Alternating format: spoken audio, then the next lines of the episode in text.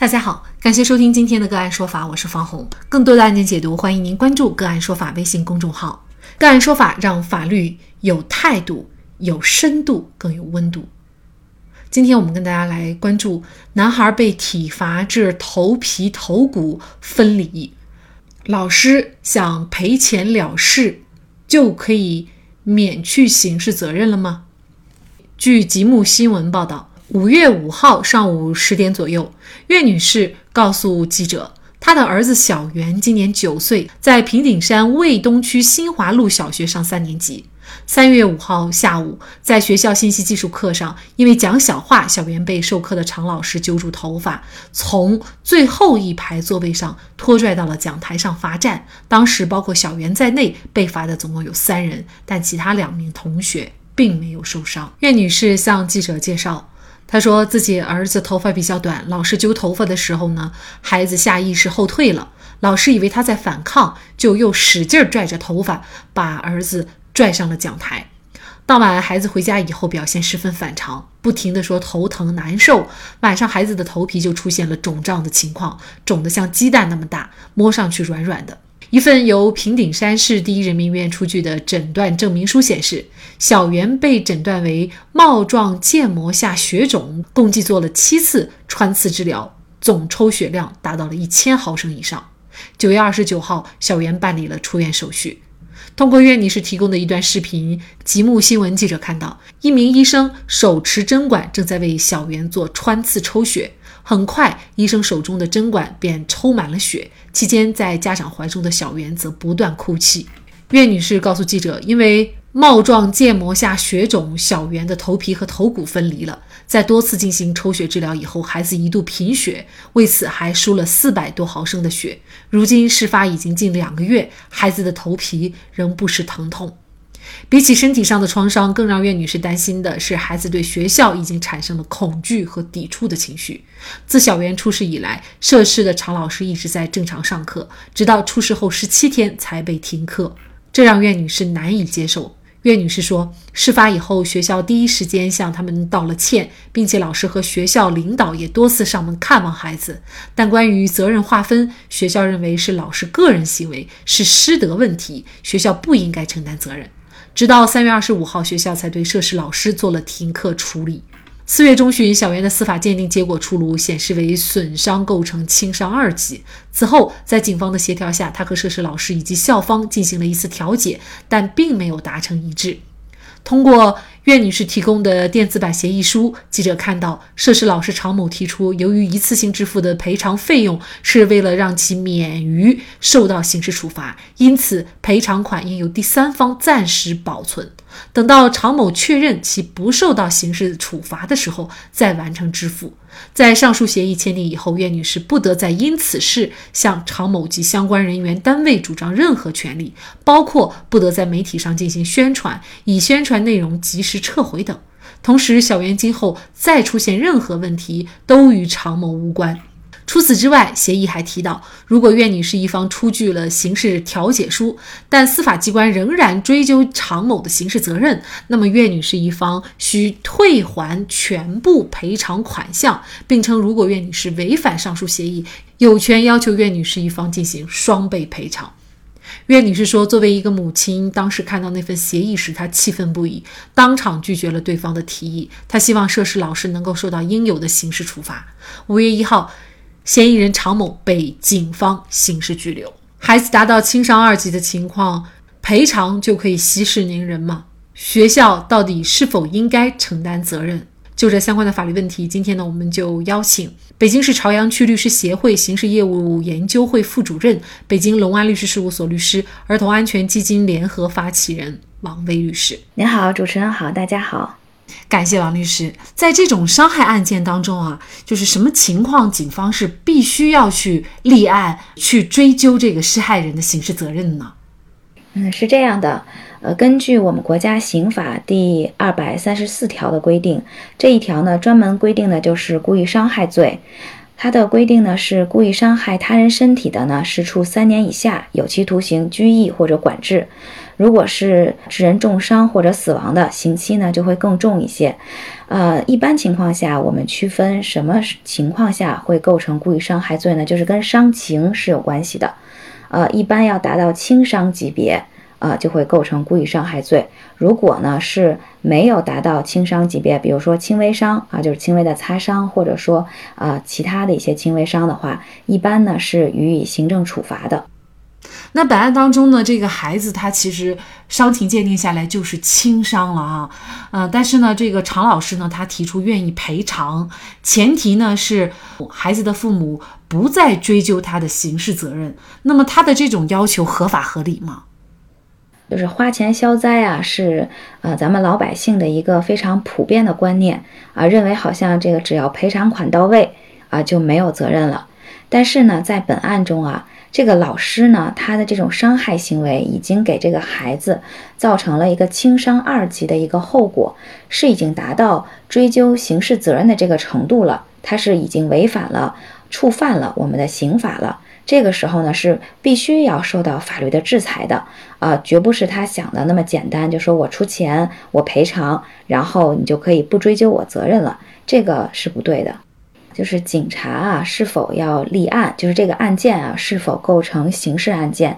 它的标准呢，是刑法的一个相关规定。也就是说呢，这个老师的行为是否触犯了刑法的相关规定，这个才是警方立案的一个唯一的标准。那在很多案件中呢，确实受害人一方啊，因为这个加害人一方的一些积极的赔偿，或者说态度非常的诚恳。很多受害人呢会出具刑事谅解书，也就是说对加害人的行为呢，受害人表示了谅解。但是呢，这种刑事谅解书啊，在真正的审判过程中啊，只是会对被告的刑期有影响。也就是说呢，法官呢会考虑，就是一个被告人呃认罪认罚的一个态度啊，积极退赔的一个态度，那受害人是不是谅解他的一个态度？那么综合呢来考虑他的刑期是不是可以予以适当的从轻或者是减轻，而不是说呢，就是受害人如果一旦出具了谅解书，警方就不会立案了，这两个之间呢是没有一个必然联系的。那常老师呢？他提出了一个和解协议，也就是说，他愿意赔偿，这个赔偿的数额呢，也会让岳女士满意，但前提是岳女士就不能够追究他的刑事责任了。那么，您觉得这样的一个协议如果签了的话，它是一个合法有效的协议吗？呃，是这样的啊，就是刑事案件呢，它有一个比较大的特点，就是说，呃，受害人。呃，很多刑事案件，如果受害人不报案的话，这个案子可能就警方可能也没有办法知道这个案件，对吧？比如说，呃，故意伤害案呀，或者就是。呃，很多体现在对身体有一些伤害的这个案件啊，如果说受害人不去报案，那警察肯定不可能主动获知发生了这些受伤害的这些案件。那么在这种情况下，如果说啊，受害人呃，就是因为加害人的这个诚恳的道歉，或者说啊赔偿的数额啊，可以让他感觉到就是已经让他嗯足以弥补他的很多损失，他愿意签这个。呃，那么当然，他不去报案的情况下，那警察也没有办法追究他的责任，对吗？但是如果说一旦这个案件已经正式启动起来了，他已经警方已经正式受理了，已经立案了，那么他就是，呃，就是国家去。公权力去对这个个人的违法犯罪行为进行追究了，而不是说我们个人可以说说停就停的，说我已经报案了，我已经案件在侦查侦办过程中了，然后鉴定报告、伤情鉴定已经出来了，我因为收了他的钱了，然后我就这个案子我我撤了，这个这个不是那么简单的，它不是民事案件，说啊我到法院立案了以后，我想撤就能够撤回来的。啊，退一万步讲，就比如说啊，就刚才咱们说的这个案子不报，警方就不知道，是吧？他也没有办法去主动获知。那么这个案件呢，如果受害人不说，这个案件就没有了。那受害人可能过了几天，他又去说了，他又去报案了，然后又说我这个被他啊打伤了什么？那警察要不要管呢？即使你签了这么一个协议，那么如果说这个人的行为构成了刑事犯罪，那警方该介入还是要介入的。那校方他本身要不要承担责任，又该承担怎样的责任呢？呃，校方呢肯定是要承担责任的。首先啊，这个老师肯定是学校的老师。第二呢，这个老师呢正在学校上课，也就是说呢，他正在工作期间啊，正在履行他的职务。那么第三呢，就是受伤的这个学生也是这个学校的学生。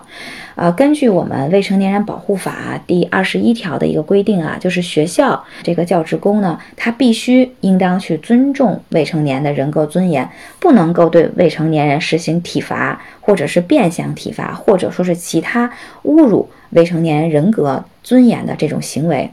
那么就是大家可能会问啊，那什么样的叫做体罚或者变相体罚，或者说什么情况就是老师是可以进行一些惩戒行为的呢？这个呢，在我们国家的这个中小学教育实施教育惩戒规则的这个里面呢，以有相关的规定，咱们就举例啊，比如说一般的惩戒，就是教师在课堂教学过程中啊，日常管理过程中，他可以实施的一般的惩戒是什么呢？比如说点名批评啊，啊，做一些书面的检查呀，啊，适当的增加一些运动要求啊。还有呢，就是不超过一节课的这种教学时间的啊，教室内的站立或者面壁反省，就是这些啊，或者说课后的一个留校的一个专门的教导，这些呢是属于教师可以去实施的一般的一个惩戒。那么像这个案例里面啊，这个老师所实施的这个惩戒行为啊。嗯，明显的呢是超出了上面的规定。那么在教育学生的时候呢，这个老师呢是没有充分去考虑到这个未成年他学生的他的一个心理承受能力，也没有呢完全去尊重学生的人格尊严和身心健康，行为呢是非常简单粗暴的，具有过错。所以呢，这个学生这个小圆的这个损害结果啊，与学校的这个管理过错存在一定的因果关系。又根据我们国家侵权责任法的一个相关规定呢，如果说学生在学校期间啊受到了人身损害的话，学校或者其他教育机构是没有尽到教育或者管理职责的，是应当承担责任的。所以呢，这个学校呢是肯定要承担责任的。呃，还有一个可能就是大家比较关心的问题，孩子在学校一旦遭遇体罚的话，那么家长该怎么应对的问题。如果说啊，孩子明确的说自己遭到体罚了，或者说家长通过一些观察行为感觉到孩子有可能遭遇到体罚了，这个时候呢，家长一定要冷静下来啊，不要情绪非常的激动，因为很多家长呢，一旦觉得自己的孩子受欺负了以后，心情就很激愤，一下子呢就失去了一个客观的判断能力，所以作为家长呢，首先呢要冷静下来。然后呢，就是要去跟孩子问清情况，要问的细致一些。因为啊，未成年人有一个很大的特点呢，就是说他的记忆力很多记忆是跟他的想象可能是没有办法完全分开的。也就是说，他认为的这个事实，可能其中掺杂了一些他。想象的成分，这个不是未成年人故意去说谎或者怎么样啊，只是说他的一个年龄特点决定的。所以这个时候呢，家长呢要冷静下来呢，去问清孩子当天到底发生了什么，一些相关的情况啊，把这些呢留存下来。那同时呢，也可以去问一些其他的同学、同班同学当天的一些情况，来佐证一下自己孩子说的是不是呃符合实际情况啊。然后呢，就是如果孩子身上啊确实有受伤部位的话，一定要带孩子去医院检查受伤的部位的一个受伤的具体情况。当然了，要留存这个医院检查的一个结果，包括呢，就是现在咱们不光是就是说身体明显的这个伤痕的一个检查啊，如果说认为孩子的就是精神状况啊也。可能存在一些问题的话，那么一定也要带孩子去做一些心理方面的检查，对孩子的心理状况也要做一个判定。啊，如果说啊，孩子的身体受伤情况或者说是精神受伤情况确实还是比较严重的话，那么家长呢一定啊马上选择报警来处理，一定要让公权力来介入，因为可能很多的证据的留存，比如说学校的一些摄像啊、录像的这些，就是比如说去询问一些其他老师相关的一些证人证言这些情况呢，一定是警方才能够去做的。所以呢，一旦就是发现孩子有比较严重的这种受到体罚的这种情况啊，一定要选择报警。然后呢，家长呢要冷静下来，用法律武器啊来保护我们的孩子。现在的孩子有的时候也是比较脆弱的哈。这个脆弱不是身体上的，更主要的是心灵上的。在一旦发现了以后，除了法律上的维权，那么在孩子心理上怎么给他进行疏导辅导，呃，让他慢慢的呃把这一关过去，然后呢继续积极的、阳光的来面对今后的这种校园生活和其他的生活。其实这也很重要。呃，是的，就是现在呀，就是孩子出现心理问题的这种情况呢，那么孩子一旦这个心理状况家长认为有问题了以后呢，一定要及时的跟学校的老师去沟通，因为学校的老师啊，一定是非常。掌握孩子很多细节情况的，因为他天天跟孩子在一起，对吧？所以他对孩子的很多细节情况呢还是比较了解的。所以呢，家长一定要去跟老师做很多的沟通。当然了，如果比如说有的家长说，那我的孩子就是在学校受到了体罚，就比如说本案，对吧？呃，孩子可能都。不敢去学校了，那这种时候肯定是要有专业的心理医生来介入，对孩子进行一个比较长期的一个心理辅导。本案的常老师先狠扯孩子的头发，继而又要和家长签霸王协议，身为示范，为人师表，意思就是教师从心灵到外表，从思想到作风，从言谈到举止，都应该是学生的榜样和表率。教书育人是非常神圣的职业，德行不好的人怎么当老师呢？没有敢于担当、敢于纠错的学校，又如何培养出好学生呢？